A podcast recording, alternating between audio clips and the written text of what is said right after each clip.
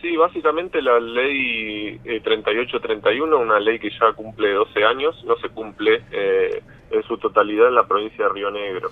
Ese es el, uno de los reclamos centrales. Eh, si uno analiza cómo ha sido el recorrido de esa ley, eh, hasta el día de hoy solamente se puede acceder al medio boleto estudiantil en eh, tres instituciones educativas, es decir, que a través de la institución educativa se puede eh, retirar una tarjeta, que es la tarjeta solamente del COCO, en la Facultad de Derecho y Ciencias Sociales, en el IUPA y en la Facultad de Ciencia de la Educación en Cipolletti. Eh, esas son las tres lugares donde los estudiantes, por presión de los estudiantes, hemos logrado que se pueda acceder al medio boleto, es decir, a esta ley vigente. Después, en el resto de las instituciones educativas esto no existe. Ni instituciones ni boca de expendio, digamos, ni kioscos, ni, ni boleterías. El único lugar que existe es la empresa Coco en Allen,